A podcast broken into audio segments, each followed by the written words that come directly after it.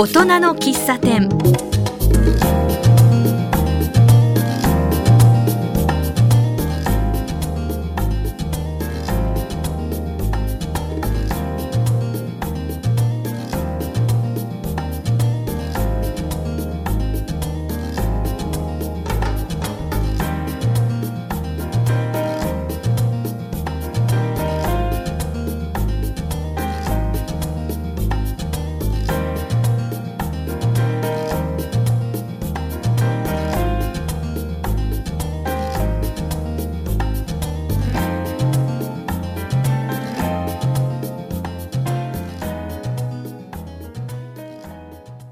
今日お邪魔してるのは宝谷駅北口からですね、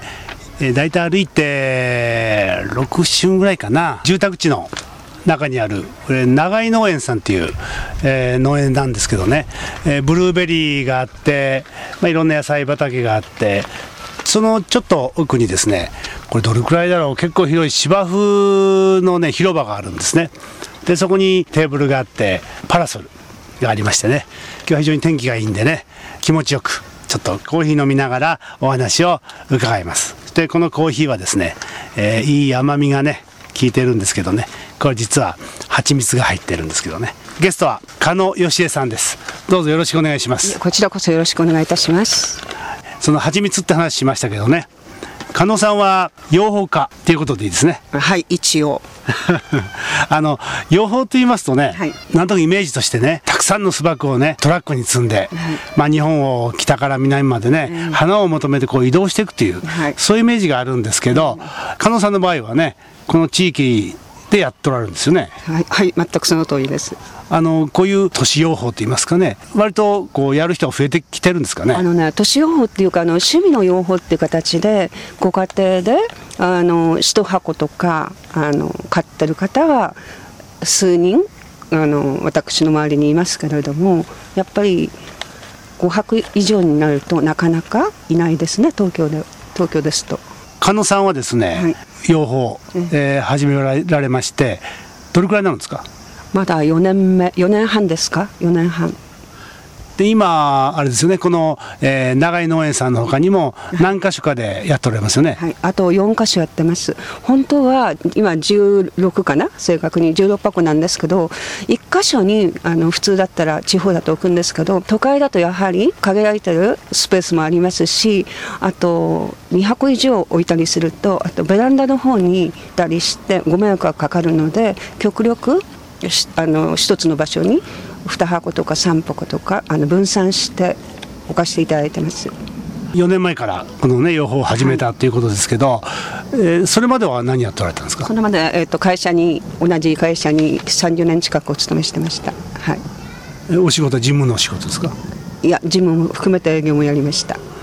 じゃあその30年間ねあの会社勤めをされてた加納さんがですねで養蜂を始めようとそのきっかけは何なんですか？それはもともと蜂蜜が好きであの会社にお勤めしてると毎月買ってたんですよ。それでボーナスが出るとデパートに行ってマヌカハニーっていうオーストリアのあの最高の蜂蜜を買ってたりしてたんですけどたまたま定年の1年前ですねちょっと大病しましてそれで行き着いたところがロイヤルゼリーだったんですよ。でロイヤルゼリーもやっぱりあの値段価格も高いしそれとあとどこでどのように作ってるかも全然わからない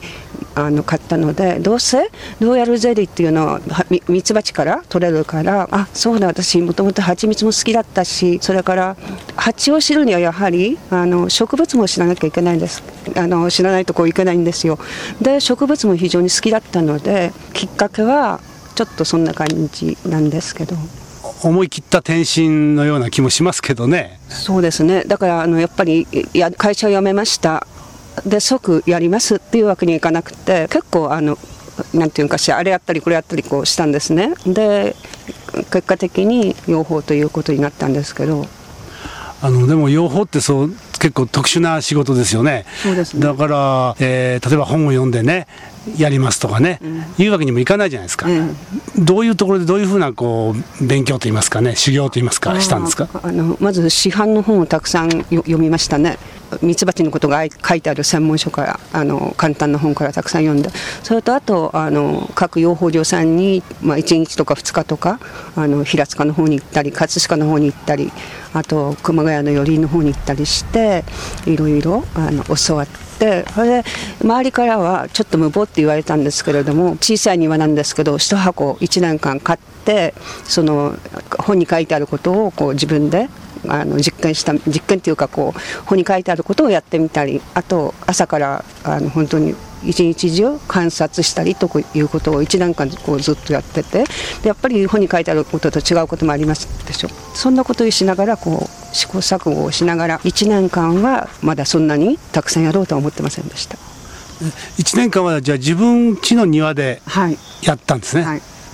でそれが結構あのなんていうの自信になりました。非常にあのなんてえこんな本に書いてあるけども全然違うじゃないってことがこうあってみたり、うん、でやっぱり自分でやっぱり経験することが非常に大事だってことは分かったんですけどだけどあの教えてくれた人はあの非常に無謀って言われました。だけど年齢的なことを考えると 1年でも 早くやんなきゃっていう焦りもすごくあったんですけどね、うん、基本的なことですけどね。ミツバチを飼う場合、はい、ミツバチはどっかから購入してくるんですか？もちろんそうです。そういう専門のお店があるんですね。皆さんよくほらあの知ってる方から分けていただいたりとかそういうこともあり得るみたいなんですけどやっぱりあのきちっとした専門のところで買うと要するに保健所のあの保健所でこう蜂の病気とか全部調べてくるんですよ。それで検査検査済みっていうあのスタンプっていうかラベルをしていただいてあのいただくのであの非常に安心して買えるんですね。あそうかそうもらってくるものだとひょっとしたら病気があるかもしれないしということですよね。そういうことです。はい。あのそれでまあ1年間、はい、実際に自分で買われました。でその時にいろいろこう本に書いてあることと違うこともあったりとか、まあご苦労されたわけですよね。まあ、その時苦労じゃないけど もう可愛くて可愛くてねだんだんだんだん本当に可愛くなりました。もうね本当にね大げさじゃなくてね2時間でも3時間でもねこう相撲の相撲っていうんですけどね入り口で見てても飽きないぐらいにねもうもう本当にね虜になりました。あそう、うん、まあそういうことは本にはきっと書いてないんでしょうね、え。ーうん、もちろんそうですけど、うん、あとどういうどういうところでまあハッとしたりとかですねいやこれ面白いとか思ったりとかそういうことはありました？面白いこと、ええ、面白いところはそうですね。本に書いてあることと違うっていうこともあったんですけど本当に全く同じだなと思ったのはあのオスバチ殺しってことなんですね。でオスは要するに春から秋口まで、えっと、交尾の目的だけでそあの箱の中に存在するんですけどもう秋超えると冬を越さなきゃいけないんですね。オスバチは要するに交尾のためだけで食料もやっぱり働きバチの1.5倍食べるんですね。それで蜜を集めることは全くしないのね。お昼頃ブライトでかけていってぐるっと飛んで2時ぐらい帰ってきてで食料は1.5食べるのね。で秋口になると本当にもうねあのだんだんだんだんあのなんていうの？中の状態もこう貯蜜って言って蜜を食べなきゃいけないじゃないですか。もう不要になるんですよ。そうするとオスバチが帰ってくると働きバチがまず1匹が入ろうとするとそれを阻止するんですよ。それでなおかつオスバチがあの入ろうとすると4匹5匹で入らせないんですよ。でそれ見た時すごいちょっとショックだったんですけどこれ本当に本と同じだっていうことをこうあの見たんですね。でもっともっとすごいのは中にいるオスバチの場合も周りが全部要するに働きバチが囲んで外に外っていうか動かせ動かないような状態にして餓死させちゃう。だけどそれが非常に残酷なんだけれども残酷のようなことなんだけど一つの群れを守るためにはそうしないとやはりこう冬を起こせないじゃないですか。だから残酷なんだけれどもだけどそれがあの世界の中ではきちっとこう守られてるってことなんですね。うんそうですか。オスバチ大変だなこれはね。なんか男としてなんか身に身につまされるすごいですよ。だけど本当に しがみついてねもう必死なんですよ、うん、本当にそれ見てるのね4匹5匹だね一生懸命だけどねオスバチは一生懸命にね手でこうあれしてるんですけど。で最終的には下に落とされて、うん、もうそれで一回落とされるともう分かるみたいでとぼとぼとぼとぼ巣から離れて、うん、とぼとぼですか？と思いましたけど、はい、だからそのコロニー全体をね守るために、まあそういうことが行われてるわけですよね。そういうことですね、だからすごいですよ。でオスバチがどれくらいの割合いるんですか？大体一箱に200から300ぐらいっ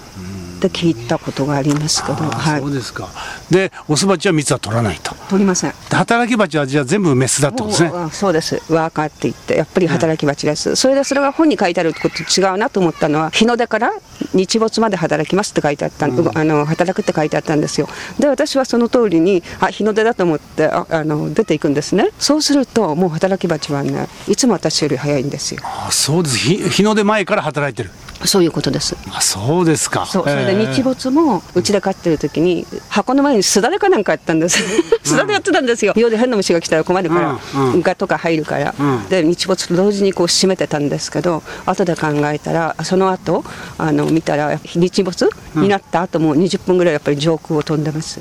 でそれは飛んでるのは迷い蜂って言ってあの自分のお家がわからない蜂も中中には数匹出てくるらしいですね。でそういう蜂を偵察隊って言って門門番さんがみんな役場があるんですけど、門番さんがあの上空でうん自分の家はここだよっていうためあの道道調べのためにあの上空を飛んでるんですって。だからそれ知らないで私最初あの日没と同時にすだれみたいに下ろしてたのでなんか随分かわいそうなことしたなと思いましたけど。あそうじゃあもう日没過ぎても働いてる蜂たちがこう帰れなくなってるってことですね。そういうことですね。だからた数十匹私殺してしまったかもしれません でもそれはたらすごいね働き者ですよねすごいですよね。もうすごいですよ。うん、本当にあのなんていうかなあの。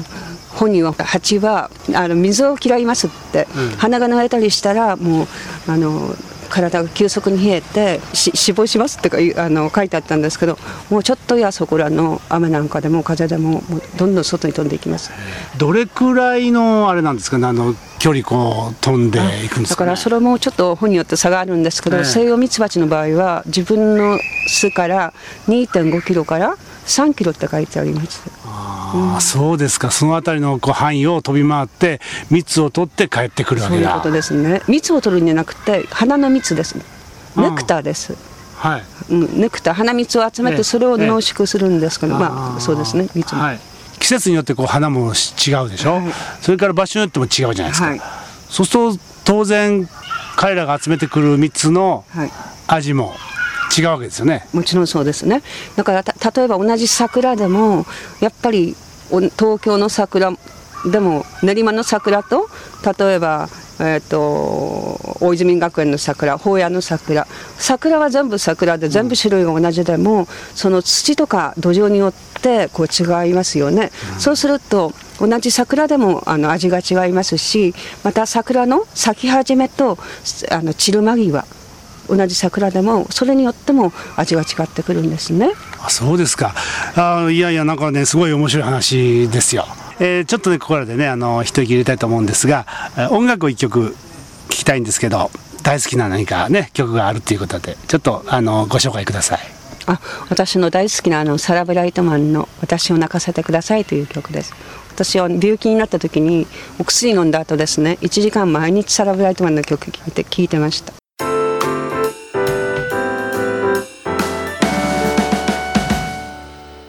今日は宝谷駅から歩いてもう本当に近いところにあります長井農園さんにお邪魔してて。そこで、えーこの畑でですねミツバチを飼ってる加納義恵さんにお話を伺ってます、えー引き続きお話を伺いますが先ほどねと蜂蜜とネクターは違うんだっていうお話されてましたね、はい。えーでちょっとその違いというかその辺がちょっと分かんなかったんですが、はい。ちょっと説明してくださいますか？はい、まずネクタっていうのは花蜜のことであって蜂たちが集めてきたものなんですけど、えー水分が非常に多い780%あるものなんですね、でそれが花蜜でありネクタであるんですけど。でそれを持って、えー巣箱に帰って持ってきた蜂が中の内勤の蜂に渡すんですけどその時に、えー添加酵素インベルターゼというものを出してその持ってきた薄い780%の花蜜を果糖とブドウ糖に変えるんですね。そして蜂蜜というのはその外から持ち帰ったはあの蜜を濃縮して今度は糖分の割合を70 75から85にしてそれで蜂蜜とネクターの違いは水分と糖分の割合の違いですね。あなるほどね、えー、花から取ってきたものがそのままじゃなくって、はい、えー、巣の中で、えー、水分が少なくなるような何かこう行われてるってことですよね。それがいわゆる一般に売られてる。そういうことです。えー、蜂蜜ということですね。ミツバチっていうのはね非常にこう社会性のね、はい、高い生き物だっていうことでね、えー、その女王蜂がいるじゃないですか。はい、えあれは一つの頃には巣箱の中に一匹いるんですよねもちろん一匹ですそうね、うん、えで先ほどちょっとね巣箱拝見して、うん、女王蜂かなり大きいんですよね。そうですね。大きいですね。すぐに見つけられますよねね。それぐらい違いますよね。違いますね。ね、うん、ただ、あのそれも非常に不思議なんですけどある時期まで働き蜂と同じ餌を食べてるんですね。だけど3日間だけ働き蜂より多くローエラゼリーを食べることによって、女王蜂になるか働き蜂になるかにが決定されちゃうんですよ。その1匹だけがそのロイヤルゼリーを3日間食べる、はい、それによって女王蜂になる。女王蜂になるのは、幼虫時代の6日間がロイヤルゼリー、で働き蜂になるあの蜂は前半の3日間がロイヤルゼリーで後半の3日間が蜂パンっていって花粉と蜂蜜を混ぜたものを食べる。その3日間の違いで寿命も全然違いますね。寿命も違うしあと寿命が違うっていうのは寿命は、えー、どれくらいでしたっけ？働き蜂と。働き蜂はあのやっぱり花盛り働き花がたくさん咲いてる時はそれだけやっぱり働かなきゃいけないので平均したら35日ぐらいなんですよ。で女王蜂は1年から8年と言われてます。だけど平均したら3年から5年と書いてありますそうですか、はい、ずいぶん違うんですね。違いますねで、そうすると女王蜂っていうのは卵を産むのが役割産卵そうです。あとはもう身の回りの様は全部働き蜂です。あそうなんですか。はい、へえ。で一匹しかダメなんですね。はい、もうそうです。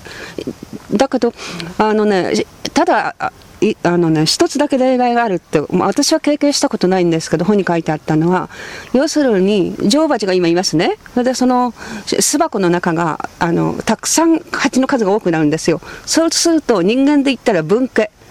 あの文法って言うんですけど、うん、専門用語あの蜂の用語で言ったら文法って言いますけど人間で言ったら文化ですね。分化するときにその今現女王がその巣箱のあの働き蜂を3分の2ぐらい連れて外に出るんですよ。これで娘にあの譲る。譲り譲りますね。で例えばそれはその女王蜂が分家する予定の日に例えば雨が降ったりしますね、でそれも1日や2日じゃなくて1週間か続いたりしますね、そうすると今度娘の女王が誕生してしまいますね、で要するに譲る時には女王蜂が誕生してからじゃなくてあと23日であの娘が誕生する時娘の女王蜂が誕生する時自分たちは分家、うん、分法し、だけど雨が降って出られません。だけどあの2匹の女王蜂が存在しますね、うん。うん、その場合は一つの巣箱に2匹の女王の存在を許すって書いてありました本に許す。はい。あのいつもこう、えー、巣箱を開けては女王蜂いるかなって見るわけでしょ、はい、非常に愛しい思いを持って見てると思うんですけどもね、うん、なんか女王蜂に関してエピソードというか思い出というかそんなんないですか？ああ 私が初めてあの庭から離れて新しく買った村の女王蜂のお話なんですけど羽羽が曲がって左に曲がってる女王蜂がいたんですよ。でその前まではうちにいた女王蜂には全部名前つけてたんですね。卑弥呼ってつけたりねクレオバテラってつけたりね。それからヨキヒってつけたりしたんだけど羽曲がり女王羽曲がり女王って知ったんですよ。それも羽が曲がってってることを発見した時にすぐ養蜂場さんの方に私電話してどのようにしたらいいのかって言ったら更新しなさいって言われたんですよ。で更新っていうことはその女王蜂を抹殺して新しい女王蜂を作りなさいっていうことだったんですね。で私ねまだ始めたばっかりだったのでできなかったのねそれが、うん、で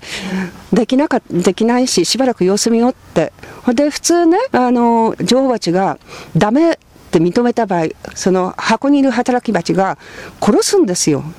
それで殺して新たな女王を作るんですよ、だからあの村のなんていうの中は女王蜂って名前は産卵するから女王蜂であるんだけれども箱の運営とかそういった女王蜂にオス蜂を見なさいとかっていうのは全部働き蜂が私はあのこう指示してるってこともあの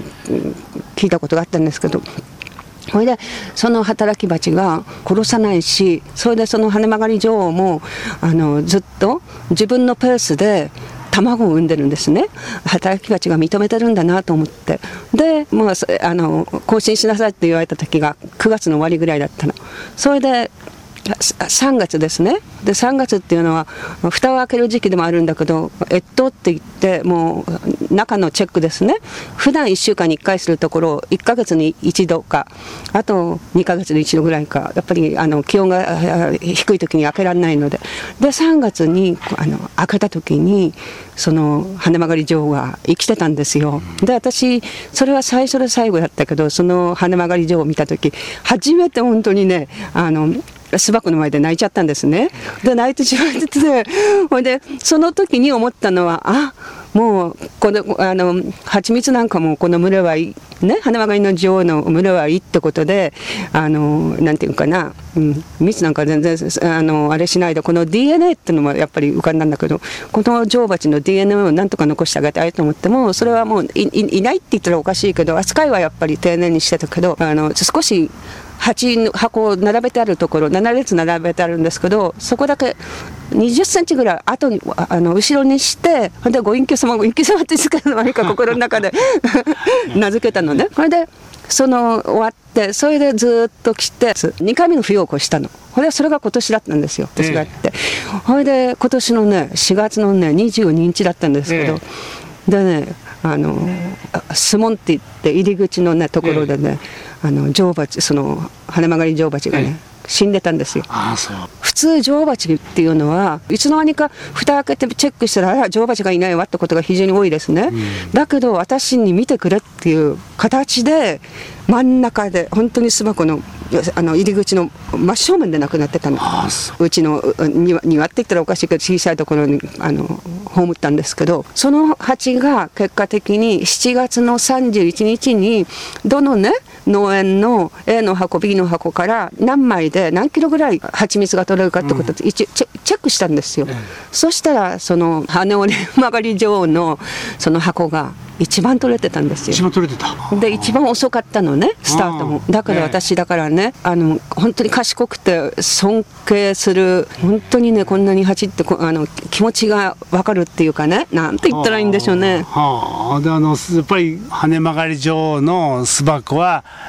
ある意味で統制取れたというか働き蜂も一生懸命その女王のためにやってたっていうふうにそういうふうに考えていいんですか？いや私がやっぱり殺さなかったっていう殺すことができなくてこの残し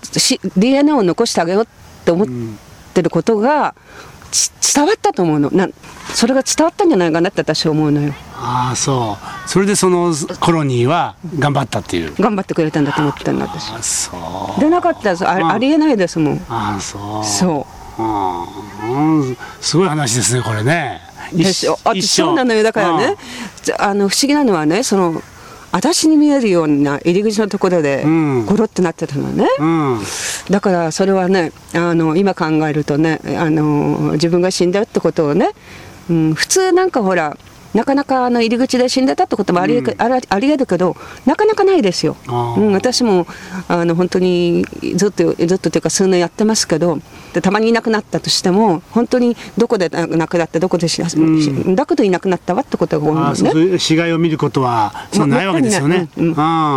前に一度見たことあるけどもう巣箱の入り口じゃなくてもちょっと離れたところあの箱と箱の間であれどっちの巣箱の女王蜂だろうと思ったことは一回あります。だけどねそんなね堂々とね入り口で亡くなってる女王蜂いなかったしあのいつも私あの蜂飼う時にはあの接する時には結構尊敬とか敬意を持ってやってるつもりなんですよ。で蜂蜜いただきとかもやっぱり感謝してるからだからやっぱりそういったのがちょっと蜂蜂に蜂さんに分かったんじゃないかなって うまく言えないんだけどね。いやいやなんかねその気分それはなんか分かるような気はしますね。分かりますかね？ね、うん、なんかね、うん、ちょっとね。そう。だから最初にね、うん、ほら蜂初めて買った時にね、うん、その2時間見てても飽きないもう可愛くてたまんなかったっていうね、やっぱりそういう気持ちからスタートしてるしね、うん。やっぱりなんかそんな羽曲がり女王がさ何かこう伝えてうん。旅立っていったような、うん。そんな気がしますよね。うん、鶴の恩返しじゃないけど、ね。蜂の恩返しかしらと思ってね。なるほど、でもそれはもうあれですね。一生忘れられない。忘れられね蜂ですよね、はい。うん、初めてだから蜂で泣いたのはあ今まで一回しかないですそれが。あいやいやいや。いやでもね本当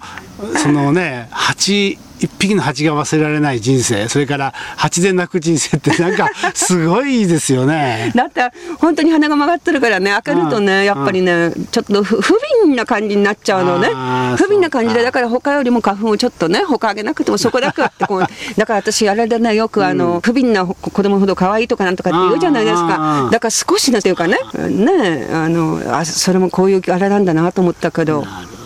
加納さんは、販売もされてるんですか？はい。どこで買えますかね？まあね、あの駅の線だとあのし石神井の観光協会とあと練馬の観光協会にも貸していただいてあとはそうですねあの一番はあのね大泉学園のパティスリー上谷さんっていうねあのケーキ屋さんがあるんですけど北口に。でその方が一番最初やっぱり応援してくださってもちろん蜂蜜も置いてますけど、えっと、カステラハニーカステラっていうのをこうあの作ってくださってそれも販売してくれてるんですよ。だからでそこのパティスリー上谷さんは非常に面白いケーキ屋さんで要するに土地のそものを使ってケーキを作作ってるんですよ。例えば大泉で採れた栗栗でモンブランを作ったり、あと大泉で採れたブドウでタルトを作ったりってちょっと光が当たらないようなあのだけど美味しいものがあるわってところをねどんどん紹介してくださってで地域の活性化のために非常に、うん、取り込んでます。はい。まだまだいっぱいお話伺いたいけれどね。よかったですねミツバチ始めてね。そうですね。朝から晩まで 今日はどうもありがとうございました